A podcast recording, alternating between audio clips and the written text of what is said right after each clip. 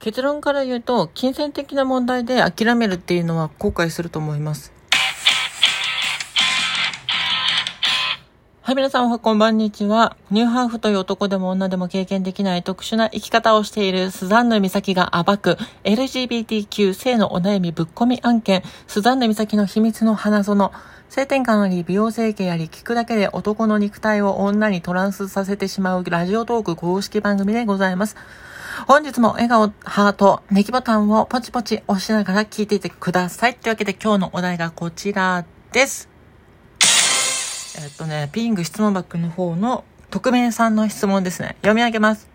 こんばんは。私は20代 MTF です。私が現在悩んでいることは、手術代をどうやって稼ぐかについてと、手術を受けるタイミングについて、そしてどこで手術を受けるかについてです。アテンドを利用してタイで手術を受けるのが最良だと思っているのですが、その場合一括の支払いになるので当然お金を用意してから手術へと挑むわけですが、国内だと医療ローンを利用して手術を受けることが可能だと聞いてそちらを利用した手術についても考えています。できるだけ早く性別適合手術を受けたい私には、後者のローンを利用して国内でえー、受けたい、受ける、手術を受ける方が良いのだと思ってるのですが、周囲の人からやはり数年かけてちゃんとお金を貯めてタイで受けた方がいい、焦って手術してもいいことないよ、とうとう言われています。私自身もローンで生活費を削りながら生きるのはきついことは知っているので、しない方がいいってことは分かっていますが、どうしても焦りを覚えてしまいます。ガモンさんで、増膣なし SRS を受ければ将来膣を作りなくなった時に、作りたくなった時に、再手術が可能だとも聞きました。が、その場合結局後で膣が欲しくなってしまって、欲しくなって、またそのためにお金を貯めるだけの日々を過ごしてしまうのが目に見えるのです。なら国内で同日なしで SRS を受けた方が諦めもつくかなと思ったりしていろいろ悩む日々です。そこで質問というかお願いなんですが、国内の SRS、かっこ特にフロブクリニックについて、目崎さんの知ってる情報を教えていただけないでしょうかというわけで、はい。匿名さんありがとうございます。で、えっと、事情を知らない人に説明しますと、MTF っていうのは私と同じように男性から女性になる人の総称のことですね。で、えっと、性別適合手術っていうのはまあ説明しなくてもわかると思うんですけど、まあ有名なのはタイですよね。で、タイの、その日本人で有名なのがガモンホスピタルっていう病院なんですけど、うん、そこの話をしてます。で、そこの話で、あの、手術をするときに、まあ、女性の穴あるじゃないですか。あの、要するに、オマンチョスの穴ですね。オマンチョスの穴を作る手術と作らない手術がありまして、作る手術の場合は、金額が高くなってしまうんですね。で、作らない手術の場合は、その分、金額が安くなるんですよ。で、ガマホスピタルの場合だったら、穴を作らない手術がだいたい100万円ちょいかな ?100 万円、90万円ぐらいかな。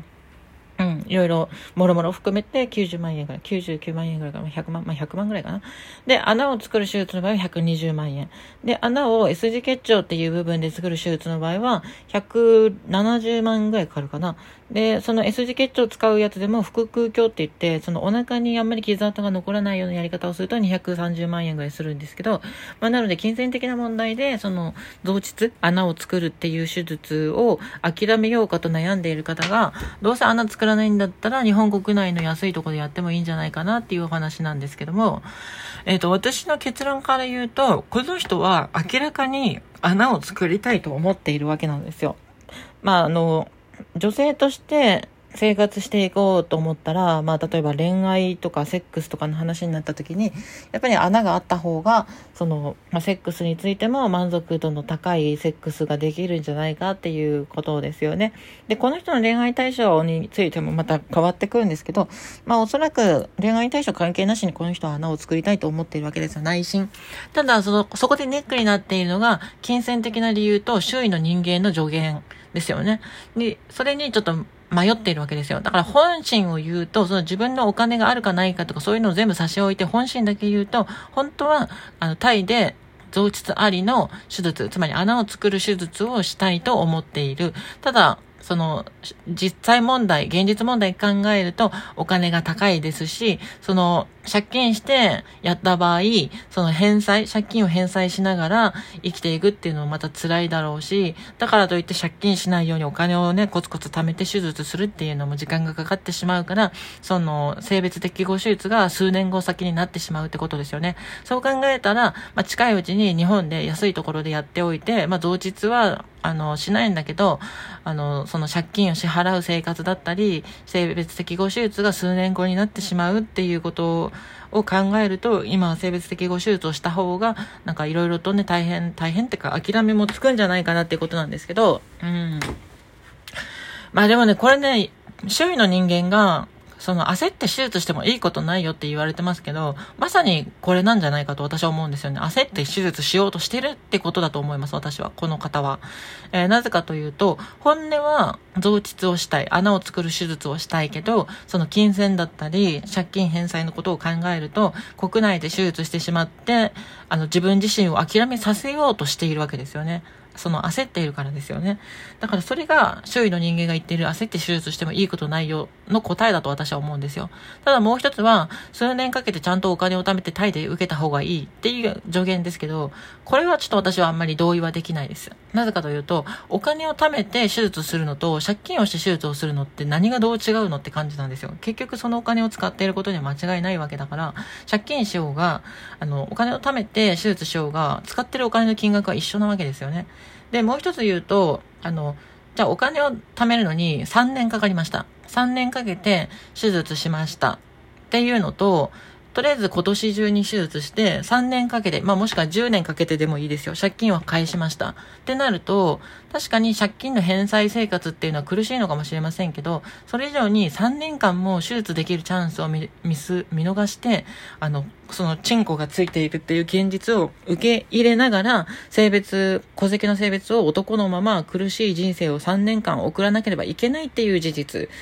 それと、もう、性別適合手術を今年中、もしくは来年ぐらいにやって、まあ今年かなもう、年変わったし。うん、今年中にやってしまって、で、まあそれから10年か5年かわかんないですけど、借金を返し続けるんだけれども、戸籍の性別は女性になっていて、あと、周囲の扱いも、まあ女性なわけですよ。で、戸籍の性別が女性になってるわけだから、まあ、就職の時とかでもトランスジェンダーってことわざわざ言わなくてもいいだろうし、まあ、その戸籍が男性ってだった時に起こる、巻き起こるいろいろなトラブルを回避できるし、あと、まあ、性別適合手術をしているので、まあ、温泉とかトイレとか、まあ、そういった女性しか入れないような場所であったとしても問題なく使えるっていう生活が3年早く手に入ると思ったら、どっちの方がいいのかなっていうとこなんですよ。私としては、私としては早く手術した方がいいなと思います。やっぱりその恋愛だったり、恋人だったり、自分自身の自信であったりとか、就職であったりっていう部分で、やっぱ早い段階、段階で性別適合手術をして、戸籍も女性にしておいた方が、何かと便利だし、何かと有利なんですよね。うん。だからね、私はね、いくら借金とはいえ、早めに手術した方がいいと思うし、って感じですかね。っていうのが私の本音なので、あの、お金貯めてタイで受けた方がいいっていうのはあんまり納得はできないです。あの、タイでやった方がいいっていうのはわかるんですけど、お金を先に貯めてからやるっていうのは、あの、同意はできないですね。まあ、これ私の意見なんで、私の意見が100%正しいわけではないし、あの、私の意見だって、その、借金を返さなきゃいけないっていう部分で、ちょっとデメリットはあるんですけど、それはこの質問者が自分の意見というか自分の価値観でもって判断していただきたいなと思いますね。はい、そんな感じです。で、ちなみに、えっ、ー、と、我慢でその増膣しない手術をして、将来的に膣が欲しくなった時に、あの、膣を作る手術ができるって話ですけど、まあ、確かに我慢でやった場合は確かに安くはなるんですけど、それは別に他の病院で膣なし手術をしても我慢では増膣できます。あの、S 字結腸法になりますけど、ただその場合、あの、通常の S 字結腸法と同じで手術代は230万円ぐらいかかってしまうので、まあ高くつくかなっていうのはありますね。うん。でも、その、将来的に膣が欲しくなったった時のことを考えているという時点で、本音を言えば増膣したいっていう、あの、本音がすごくく見えてくるので、それだったら借金して増膣した方が良くないっていうのが私の意見なんですけどね。はい。で、あの、国内の SRS、特にフロブクリニックについて、美咲さんの知っている情報を教えていただけないでしょうか？ってことですが、私はそのフロブクリニックを紹介しているので、まあ、すごい情報詳しいこと知ってるんですけど、フロブクリニックって増膣しないんですよ。増膣しないので、この質問者さんは増膣を検討してるわけじゃないですか。で、増膣したいと思ってるわけじゃないですか。ってことは私は増膣したいっていう人にフロブクリニックはお勧めしてないんですよ。あの、私仕事として病院を紹介してるので、この質問者さんが私の紹介を受けてフロブクリニックで手術した場合、まあお金が入ってくるんですよ。私の方に。お金が入ってくる。その紹介料として、報酬としてお金が入ってくるんですよ。だからそのお金目当てで紹介するってこともできるんですけど、ただ質問者さんの意見を聞く限り増実したいっていうのがすごく伝わってくるので、あの、私は1円も儲からないんだけど、いや、増実した方がいいよってことで、フローブクリニックは紹介したくないというか、おすすめしないですねっていうのが本音ですね。はい。まあ、知ってる情報で言うと、フローブクリニックの術式は、そのタイのガモンホスピタルとは違うので、まあ、傷跡の位置とかがちょっと変わってくるんですけど、まあ、そうですね。まあ、仕上がりに関してはそんなに悪くないっていうふうに聞いてます。あの、日本でやってもタイでやってもあまり、その見た目の差がないとは聞いてますけども、やっぱ増膣っていうことを考えると、私はやっぱりフローブクリニックはお勧めしたくないなってことなんでま、頑張って借金して、そのガモンホスピタルでやってほしいなと思います。私もガモンホスピタルで性転換してるし、はい、私はそのフローブクリニック紹介してるけど、私自身がフローブでやってないんですよ。SRS をね。あの、生物的護手術をね。それはなぜかっていうと、私は増術したかったからなんですよ。だから同じように増術したいと思っているこの質問者さんに、フローブはおすすめしたくないです。っていうのが私の本音。というわけで、ここで今日はここら辺で 終わるんですが、この番組ではこのように質問を募集しておりますので、よかったらお便り差し入れを送っていただけると嬉しいなと思います。そしてパソコンからラジオトーク聞いてる方、ぜひ、スザンヌ美咲のラジオトークはスマホアプリの方から聞いていってください。なぜかっていうと、更新通知が告知されたりしますので、あの、スマホアプリの方からね、よろしくお願いします。というわけで今日はこの辺で終わります。あ、ツイッターのフォローとこの番組のクリップもよろしくお願いします。